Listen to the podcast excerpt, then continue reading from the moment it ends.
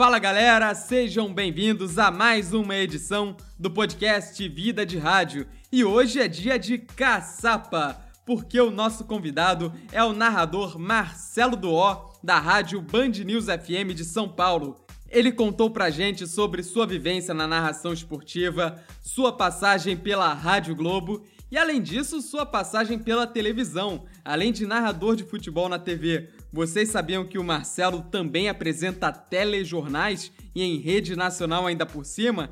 Essas curiosidades você fica sabendo a partir de agora, aqui no Vida de Rádio. Marcelo E o nosso convidado de hoje é lá de São Paulo, Marcelo Duó, tudo bom? Tudo bem, Vitor? Boa tarde aí, boa, tarde, bom dia ou boa noite, né? Quem está ouvindo o podcast Vida de Rádio, um prazer participar, obrigado pelo convite. O prazer é todo meu, uma honra tê-lo aqui entre nós. E para a gente começar aquela pergunta que já é clássica aqui no Vida de Rádio, Marcelo, como é a sua vida de rádio? Ah, minha vida de rádio, ela, é, ela, ela, toma quase 24 horas do meu dia, na verdade. É, a rádio é minha vida, minha grande paixão desde criança. É, hoje ela se divide um pouco mais, porque tem a televisão, tem tem as outras mídias, né, que a gente tem que acompanhar para estar tá antenado, mas o rádio sempre está presente comigo, sempre, todos os dias. É, o rádio nunca vai me deixar, isso eu tenho certeza absoluta. Né? Hoje a minha rotina com rádio é menor do que era nos tempos de CBN Globo, porque basicamente eu venho aqui na Band News FM transmitir os jogos que eu tenho para fazer. Então ele toma menos o meu tempo profissional, mas o tempo pessoal ele é direto. É, o rádio é realmente uma paixão. Como disse, inclusive, seu colega de Band News, o Maurício Bastos, né, no outro Vida de Rádio que a gente gravou, episódio 11, é a caixinha falante que encanta a gente, não é? é exatamente. Maurício, com quem eu trabalhei também na, na, na Rádio Globo e aqui na, na, Band News a gente também fez já algumas dobradinhas, recentemente, inclusive, né? É, é isso mesmo, é uma caixa encantada, o nosso grande amigo, o que está sempre à nossa disposição, sejamos quem quem a gente é, é, com nossos defeitos, com nossas qualidades, nas nossas horas boas, nossas horas ruins. É um único que não nos deixa, jamais. Com então, certeza. O rádio para mim é um amigo. Com certeza. E conta pra gente como começou essa relação com rádio. Você sempre quis trabalhar com rádio. Como é que começou essa união? Cara, eu, na verdade, isso começou com meu, meus pais. Meu, meus pais sempre ouviram muito rádio. É, então eu cresci numa casa que consumia rádio o dia inteiro. Minha mãe com os comunicadores aqui de São Paulo, Eli Correia, Paulo Lopes, Zé Bétio, é, Paulinho Boa Pessoa, nossa, tantos, né? Tantos caras que minha mãe, Rony Magrini, Cacá Siqueira, minha mãe é dessa turma.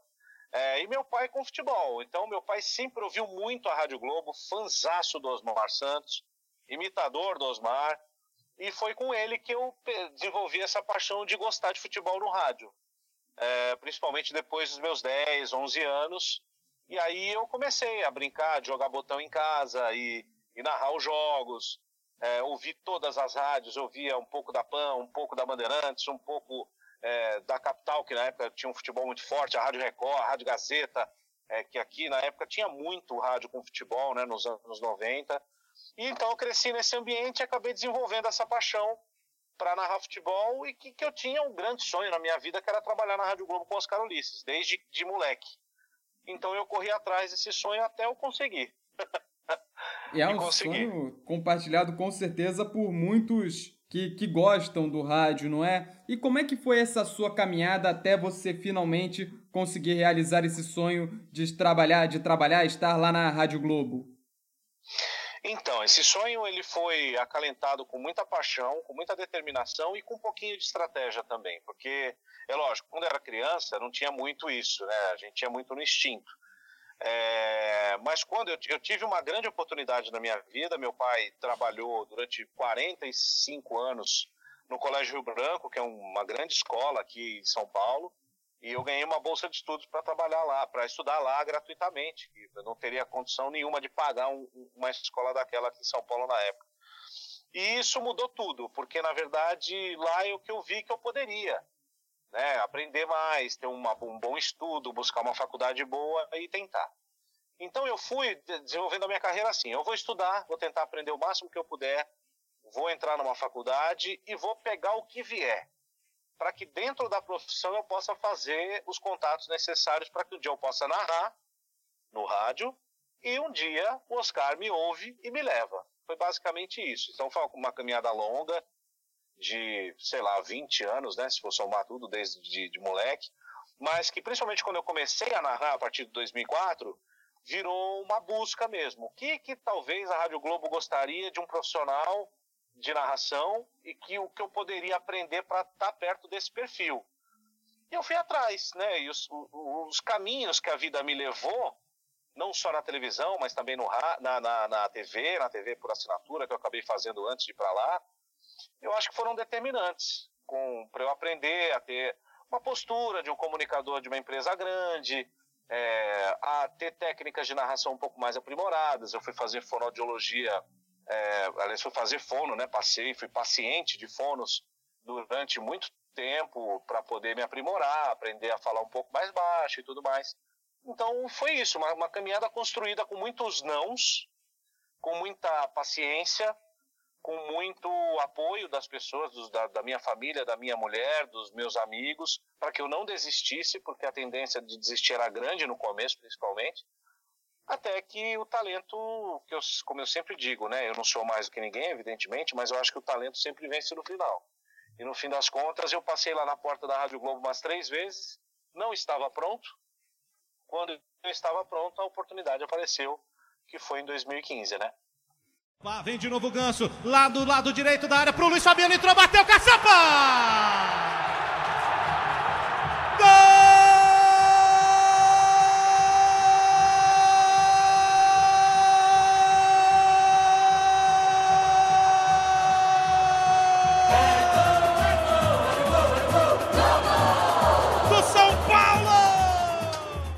diz aqui qual foi a sua sensação que passou pela sua cabeça quando depois que você entrou lá em 2015, aí você foi fazer o seu primeiro jogo pela Rádio Globo. O que passou ali pela sua cabeça? Passou um filme da sua história, da sua trajetória? É, passou. Foi um momento, acho que foi o momento mais feliz da minha vida profissional, assim. Eu já fiz grandes coberturas, tinha feito antes, né? Antes de entrar na Rádio Globo, já tinha feito uma Olimpíada em loco, uma Copa do Mundo em loco coisas que todo jornalista quer, mas esse dia, esse 6 de fevereiro de 2015, é o dia mais feliz da minha vida profissional, sem dúvida. Né? Um São Paulo e 15 de Piracicaba foi o jogo que eu é, narrei. É, no começo do jogo, na, na, abertura, né?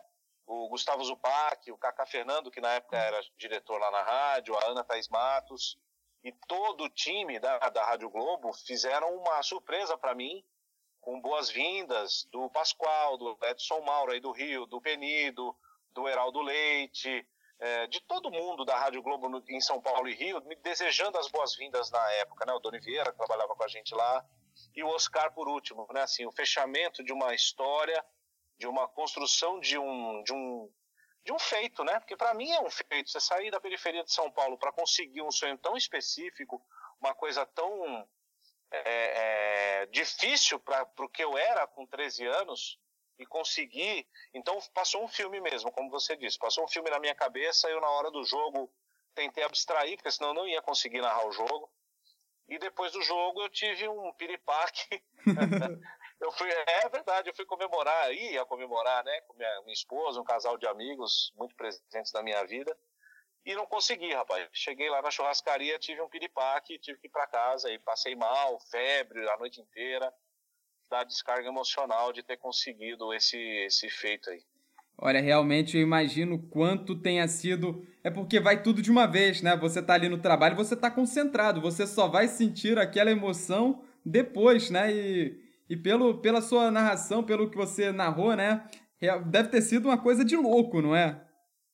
Foi, porque eu não estava esperando, né? Então, você já tinha o, a alegria misturada com nervilidade, né? De, de segurar o microfone da Rádio Globo, né? Aliás, eu tenho que agradecer muito ao Oscar, principalmente, ao Zano Comute, na época, ao Cláudio Henrique, que era o diretor da Rádio no Rio, que me abriram essa porta, né?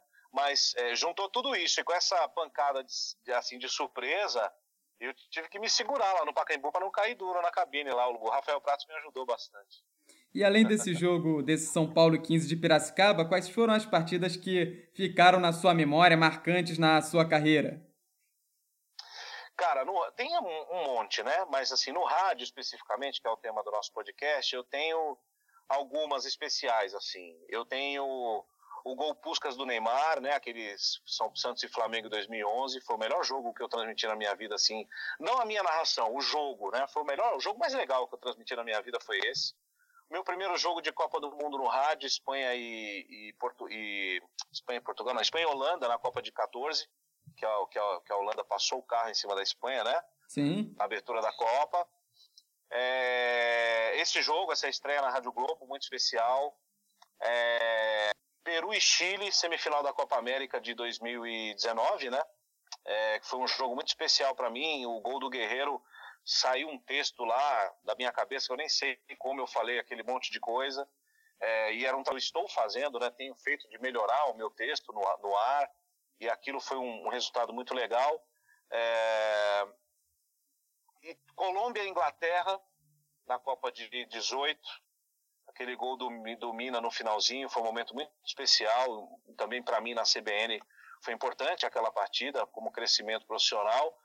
E Flamengo e Grêmio no finalzinho do ano passado, a semifinal da Libertadores, que a gente fez aqui também para São Paulo e foi um jogo bem bem especial. São alguns aí, acho que uns cinco, seis jogos que eu colocaria como os mais marcantes desses 16 anos aí de rádio. E além de transmissões esportivas, jogos de futebol, você também já fez programas é, esportivos também, falando normal, né? Locução falada, que não é a narração esportiva. Qual é a diferença para você no método de trabalho da locução falada para narração esportiva? Ah, eu acho que é bem diferente e eu no começo tive muita dificuldade, né? Porque a nossa tendência é ligar o microfone a narração de rádio é muito de memória corporal, sabe? É igual atleta. Então você decora um jeito, o seu corpo decora uma forma de pegar o ar, de falar rápido, de sentir aquela energia da, da, da, do frenesi ali da narração. Isso é automático na gente quando a gente liga o microfone para falar. E a apresentação, ela exige um outro pique, mais lento, mais analítico, exige de você pensar um pouco para falar, é, prestar atenção na, na, no encadeamento das, das reportagens que você vai chamar. Então eu, eu apresentei o Globo Esportivo, né, durante esses cinco anos de, de Rádio Globo, às sextas-feiras, quase sempre. É, fiz também o Esporte Arroba Globo no começo, que era um programa que, que tinha outra proposta, um programa para inter, a internet, e que a gente mudou bastante o perfil do programa, né, trazendo coisas da internet mesmo para o ar e o panorama esportivo, né? O finalzinho do panorama esportivo foi comigo na, na Rádio Globo. Então aí eu aprendi a fazer um roteiro de um programa, como construir né, o caminho dele, encadear as coisas e, e levar uma comunicação diferente. É bem diferente, porque no rádio, para narrar, a gente olha e descreve, a gente não precisa pensar para apresentar assim. Assim. E quando você fez a migração da Globo para a Band News FM, foi um impacto muito grande a diferença da linguagem da rádio? Você precisou se adaptar à, sua nova emissora? Como foi essa transição? Olha, foi assim, foi é bem diferente. Aqui na Band News o futebol eles tratam de uma outra maneira. A Band News é uma rádio de notícias, assim como a CBN. E o esporte ele tem um peso um pouco diferente e a forma, a, o formato de transmissão deles lógico, tem a ver com o que é a rádio. É uma rádio com pouca vinheta, é uma rádio com pouca música, tem uma pegada um pouco mais informativa. É, mas eu vim para cá com uma proposta de trazer também uma mudança, né? É, de linguagem, de tornar um pouco mais moderna a transmissão, um pouco mais jovial, um pouco mais. É, é, uma linguagem um pouco mais jovem. Foi essa a proposta, por isso que eles me trouxeram para cá. Então, esse primeiro momento foi difícil os primeiros jogos. Eu passei uns cinco jogos aí, é, inclusive com quase sem narrar gols, né? Porque os gols não saíam. é, mas me adaptando mesmo, porque você vem de uma rádio como a Globo, que, que é uma transmissão muito mais festiva, vamos colocar assim, porque tem muita vinheta, tem vinheta para tudo, sinal sonoro para tudo. É uma transmissão que você se ancora mais nesse ambiente sonoro do que aqui. Aqui é muito narrador. O narrador ele puxa a transmissão inteira mesmo. Então eu tive que me adaptar, mas eu acredito que hoje já estou plenamente adaptado já, assim. O último jogo, o penúltimo jogo que eu fiz antes da pandemia foi aquele jogo do São Paulo com a LDU pela Libertadores aqui. Ali eu falei, bom, tô em casa, porque realmente foi uma, uma transmissão bem redondinha e de lá para cá acho que eu tenho mais contribuído para colocar um pouco do meu jeito na transmissão daqui do que o contrário. Entendi. E quais foram as suas referências? Claro, a gente falou do, do Oscar, mas além dele, quais são os narradores que você tem ali como referência para você construir o seu perfil, para o seu trabalho? Narrador, o, o, moleque narrador, né, quando eu comecei a brincar com isso, eram Osmar e Oscar, eram as minhas duas referências, o Osmar pela genialidade dele, pela fluência, o Oscar, é, eu admiro muito o ritmo do Oscar, assim, como ele não ele não grita, ele não se afeta, ele narra baixinho. É, é muito gostoso de ouvir o Oscar narrar futebol. E, e, embora eu admire muito esse, esse jeito dele e tentasse, eu tentei a vida inteira imitar, eu não consigo. Sim, eu já desisti, porque o meu jeito é diferente do dele, né? Tem muito da nossa personalidade também na narração, eu acho. E ao longo da vida você vai pegando, sabe? Eu gosto, gostava muito do, do Silvério, é evidente. O Silvério é um gênio, mas da precisão cima da bola, sempre contando onde o cara tá. É, você fechava o olho e você enxergava o jogo com o Silvério. Eu tento usar isso. E de uns tempos para cá, eu tenho tentado aprimorar o meu texto, sabe? Principalmente depois dos gols.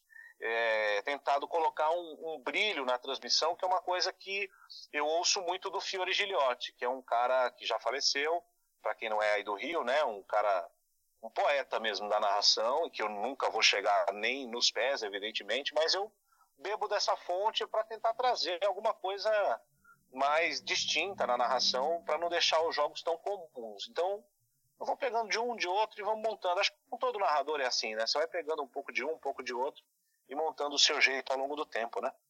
E a narração esportiva, o narrador esportivo é muitas vezes caracterizado, conhecido pelos bordões. O que você acha do uso de bordão? Você gosta de usar bordão? Narrador esportivo tem que ter bordão ou não é uma regra? Ah, eu acho que não é regra. Eu acho que eu, eu acabei, no começo da minha carreira, eu não usava bordão nenhum. Eu, o caçapa ele, não, ele passa a existir em 2011. É, por uma ideia do meu pai, por uma, por uma busca minha de ter algo diferente. Então aí é uma busca que aí o bordão acaba sendo válido quando ele é genuíno, quando ele tem a ver com você, quando ele tem a ver com o momento que você usa e, com, e, e onde você está usando esse bordão, se é no rádio, se é na televisão. Eu até hoje eu tenho dúvida se o caçapa é um bom bordão para televisão. Eu continuo usando porque as pessoas pedem e não deixam a gente tirar, mas eu tenho muitas dúvidas se ele realmente encaixa. No rádio ele já, já virou um sobrenome meu assim. Mas eu acho que o narrador não tem que necessariamente ter bordão. O narrador ele tem que ter uma conexão com o ouvinte dele. Você, o Oscar, ele tem uma coisa ou outra, mas ele não tem muitos bordões. O Silvério quase não tinha bordão. O Luciano do Vale não tinha bordão. É para falar de televisão, né? Então, são gênios, né? São caras que vão ficar para a história do rádio. É, eu acho que depende muito da escola. Aí no Rio as pessoas gostam muito, né? Verdade. Porque a história dos narradores daí, todos, né? O Valdir Amaral, o Jorge Cury, é, que são os grandes influenciadores da narração aí no Rio, eles tinham muitos bordões. Então o Garotinho tem um monte, o Luiz Penido tem um monte, o Edson Mauro tem um monte, é, o Edson Silva tem um monte, tem, né, os narradores do Rio gostam muito desse, desse perfil. Aqui em São Paulo, a coisa é um pouco mais, é, vamos dizer assim, objetiva, né? O, paulista, o paulistano ele é muito objetivo. É, então, respondendo a sua pergunta, eu acho que não é obrigatório, mas eu acho que se você tem algo que encaixa que é genuíno, eu acho que vira uma marca sua. E aí é positivo, né? Eu acho que só não pode ser forçado.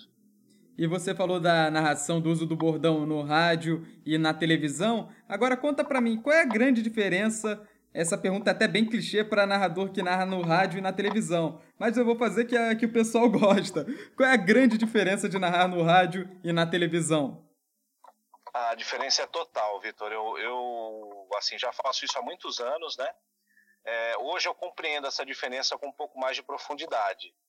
É, no rádio, cara, você você tem que dar tudo para o seu ouvinte. Então a gente fala rápido, principalmente aqui em São Paulo, porque a gente quer descrever o máximo que a gente pode o lance, né? Assim, tentar tirar uma fotografia em palavras. Então, para na fluência de um jogo de futebol, você tem que falar rápido. você tem que ter uma capacidade descritiva muito grande e, e um domínio do seu ritmo, que é uma coisa atlética quase, e automática, porque você acaba adquirindo isso, seu corpo faz sem você pensar.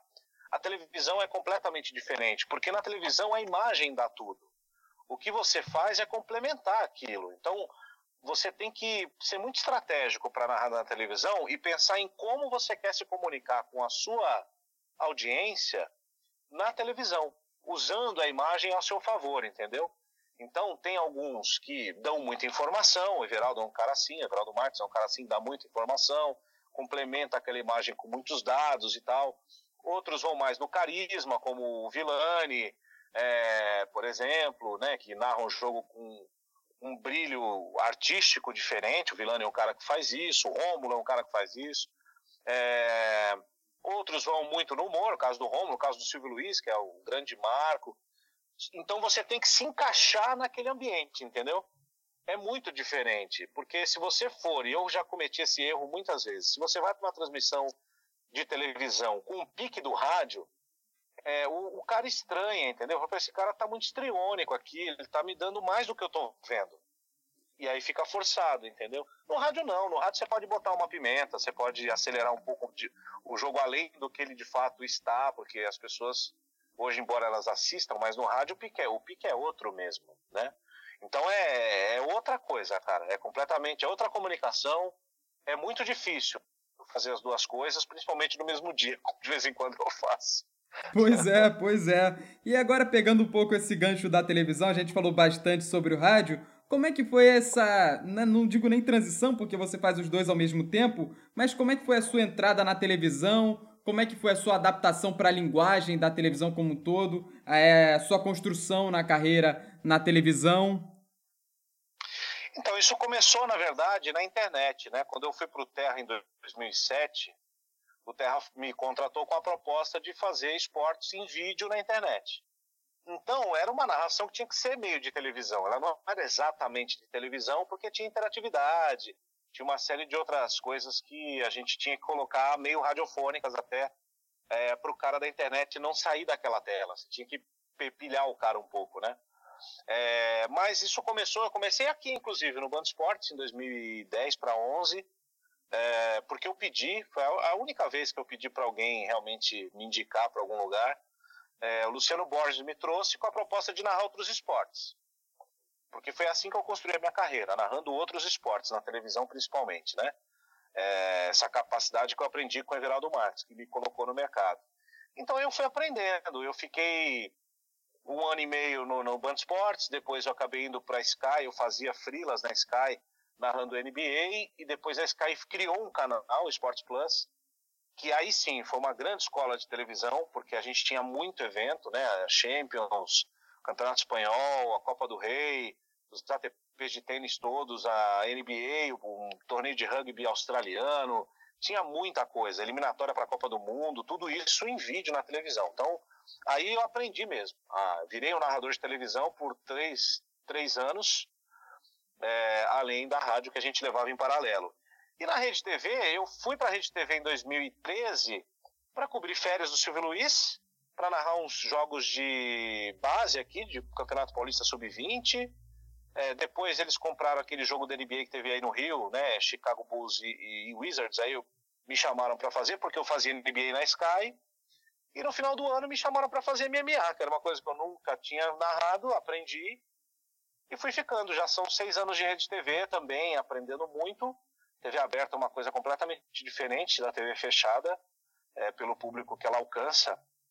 Então, eu fui construindo meio sem, sem muito objetivo. Foi diferente do rádio, né? Que eu tinha ali um foco e tal, onde eu queria chegar. Na TV eu fui, fui ficando, fazendo, foram deixando, eu fui ficando. e, aí estamos, né? Com, com, coisas muito legais, narrar um campeonato inglês na TV aberta, assim, foi um negócio mágico mesmo, né? A gente acabou agora mais uma temporada de campeonato turco. Vamos ver o que reserva aí no, no próximo semestre. E ainda falando na televisão, eu esses dias eu estava acompanhando suas redes sociais e você estava lá de repente na bancada do telejornal da casa, outro trabalho completamente diferente. Como é que Eu não tenho muito objetivo para perguntar que eu, eu sou acostumado a ouvir você narrando futebol, sempre ouvi na, desde os tempos de Rádio Globo. Aí, de repente, tá lá o Marcelo Doó na bancada do Rede TV News. Como assim? Essa é a pergunta que eu tenho para te fazer. Então, é isso aí, é assim, aquelas coisas que a gente faz por estar comprometido com, com, com as empresas que a gente trabalha, né? Quando o futebol parou, um pouco antes até já tinha rolado essa conversa, né? Assim, a, o Rede TV News estava testando apresentadores é, para cobrir uma folga ou outra do Boris Casoy, para girar final de semana e tal.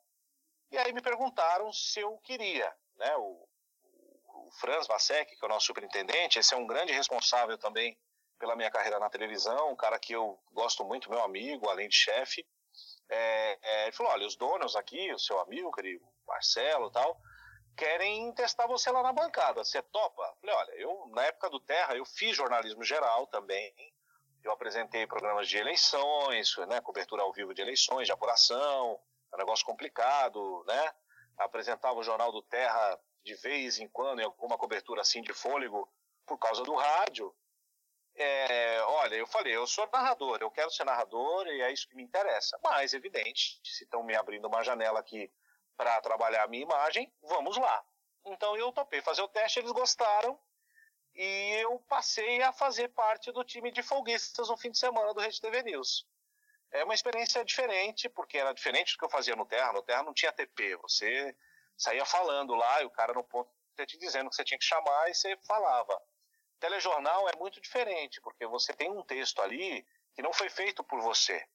E você tem que interpretar aquilo, levar aquilo não, não uma leitura fria, mas é, levar um, um, pouco da sua comunicação também naquele texto, né? Senão você é apenas um robô. Então, eu estou aprendendo a fazer isso, estou achando muito legal. Agora vai começar a bater as escalas com o futebol, e aí eu, claro, tenho que dar prioridade ao futebol, que é o meu negócio, né? Mas gosto muito, é um negócio muito legal mesmo, que te dá um cartaz, evidente, uma visibilidade diferente. E é mais uma coisa nova para a gente fazer aí. Eu, eu gosto de desafios novos e diferentes. É, eu, particularmente, quando eu soube, quando eu vi, eu achei sensacional. É algo diferente, né? E a gente testar, a gente. Eu acho que a gente se testar, né? Conhecer os nossos próprios limites, explorar novos territórios, eu acho que isso move o trabalho da gente assim que trabalha como, com comunicação, não é? É, e, e assim, eu não sou o primeiro. O Galvão Bueno já fez Jornal Nacional Sim. durante muito tempo. É, então, assim, eu, a, a, nossa profissão, a narração esportiva, a, a vivência do rádio, principalmente, ela te dá uma flexibilidade de comunicação, assim. Então, por exemplo, na terceira vez que eu estava apresentando o Rede TV News, uma matéria que eu chamei não entrou, deu um problema.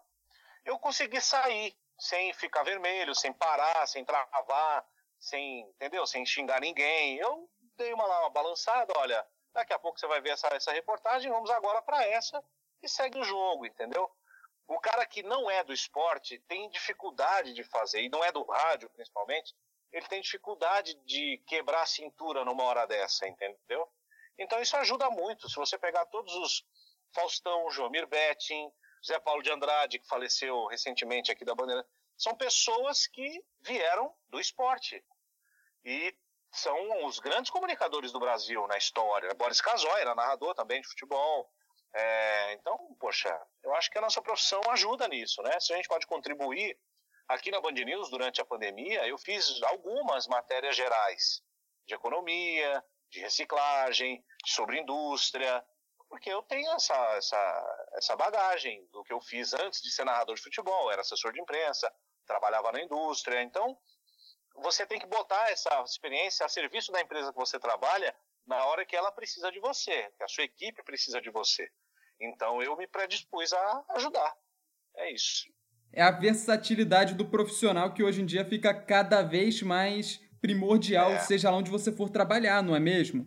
Ah, sem dúvida. Se você hoje não tem essa disponibilidade, você. É, quando eu comecei a trabalhar na, na, com o microfone, a, o pedido era o seguinte: narre qualquer esporte. Se você souber narrar todos os esportes, você vai ter oportunidades no mercado que nem todo mundo consegue, ou nem todo mundo gosta.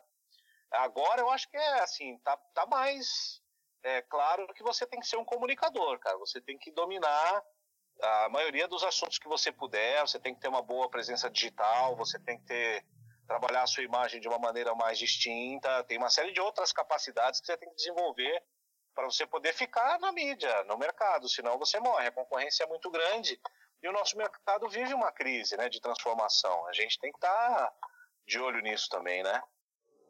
Agora vamos para os céus de São Paulo acompanhar a volta do paulistano para casa depois desta terça-feira. Carolina Riguengo, boa noite, como é que estão as coisas? Falando em mercado, para quem quer entrar no mercado de trabalho, quem é jovem assim, quer ser narrador esportivo, ou mesmo quer chegar um dia à bancada de um telejornal em rede, qual é a dica que você dá? Quais são os. É, qual é o caminho das pedras para chegar ao objetivo? Ah, eu acho que não existe um caminho único. Acho que as, as pessoas e a própria vida, elas, ela vai te encaminhar, né, para onde você tem que ir. Eu acho que é, primeiro você tem que ser muito estudioso. Eu acho que você tem que estar tá antenado com tudo. Não basta só você acompanhar, no nosso caso aqui estamos falando de esporte, só o noticiário esportivo. Você tem que ter noções de política, noções de história, noções de economia, noções de noticiário, de acompanhar o dia a dia do seu país, do mundo em que você vive. Você tem que estar disposto, disposto a fazer coisas que você não gosta, principalmente no início. Acho que isso é muito comum. A abraçar as oportunidades, não importa quais são, não importa se são gratuitas ou se são pagas, porque se começa realmente, eu comecei narrando futebol por, por um punhado de esfirras, né? É, eu acho que isso é muito comum. Acho que hoje a molecada tem muitos outros, muitas outras ferramentas do que eu tive quando eu comecei, como por exemplo esse que nós estamos usando aqui, que é o podcast, que são os canais no YouTube, que são os programas em vídeo, as web rádios. Você tem uma série de espaços para mostrar o seu talento. Então, pegue uma dessas, vá, é, se, se aprimore, procure aprender sobre, no caso nosso aqui que eu estou falando, narração esportiva, apresentação, comunicação, leia literatura, é, sabe, livros para você ter mais vocabulário, mais palavrinha dentro da cabeça para poder usar. São caminhos, cara. Eu acho que o que, o que me construiu foi uma vontade que é, não media consequências, então eu, eu, eu fui com tudo mesmo em busca do que eu queria. É, e fui ouvindo todos os conselhos que me deram ao longo desses anos todos é, e procurando fazer aquilo que os mais velhos, que os mais experientes, aqueles que já passaram né, pela trajetória de um iniciante, tinham para dizer.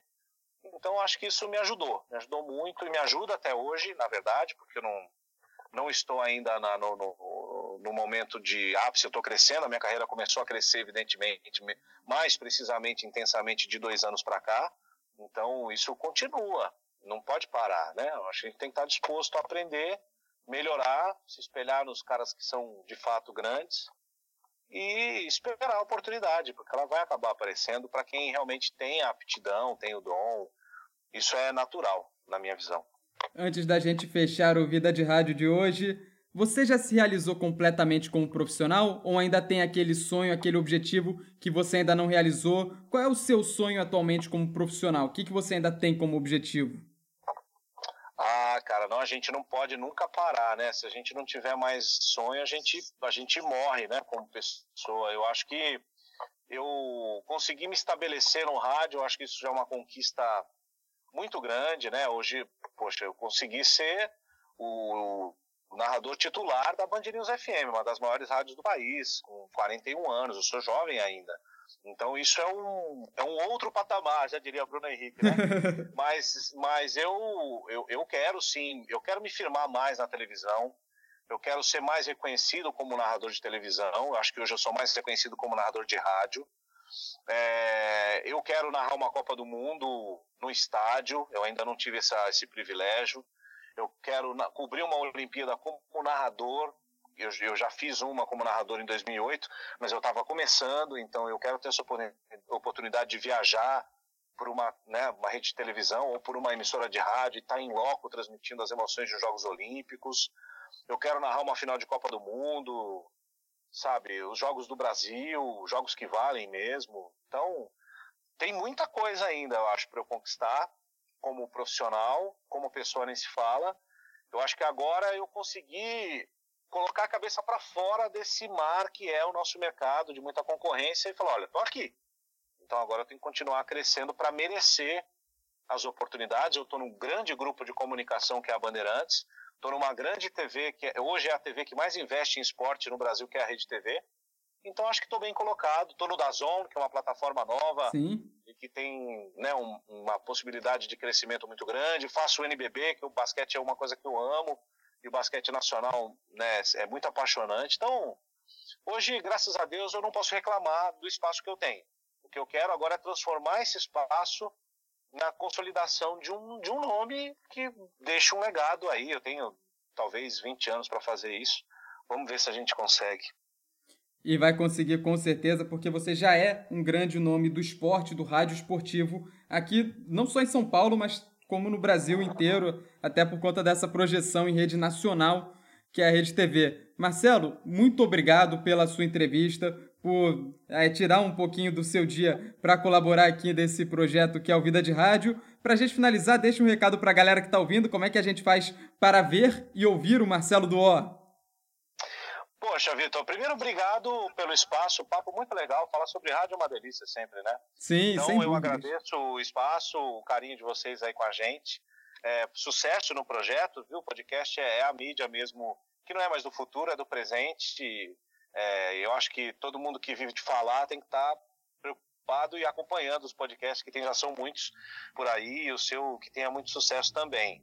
E para a rapaziada que acompanhar a gente, eu estou aqui na Band News FM, nos jogos principais aí do futebol brasileiro. O Brasileirão vem aí é, na frequência da Band News FM aí no Rio de Janeiro, é, pelo aplicativo Band Rádios, pelo YouTube da Band News FM também. Vê aos sábados, né, no futebol. Agora a gente é, está esperando novidades para o próximo para a próxima temporada, né? Que torneios a gente vai ter? Se vamos seguir com o Turco, se não, uma parceria com o Dazone, a gente depende um pouco deles.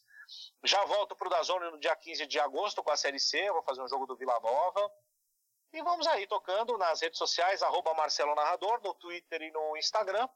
Tem um canal no YouTube também pequenininho lá, o nosso Diário de Narrador, que a gente traz algumas coisas sobre a nossa vida, né, de locutor esportivo lá também. E é isso, é só acompanhar por lá, podem chamar, eu procuro atender todo mundo na medida do possível. E, e tem o nosso projeto da Uninarra também, que é um projeto novo meu e do Cacá Fernando, do, do Napoleão de Almeida, que é uma união dos narradores, é uma espécie de clube dos narradores que a gente está tentando fundar para dividir conhecimento também sobre a nossa profissão. Então, de um jeito ou de outro, vocês esbarram na gente por aí, em algum lugar.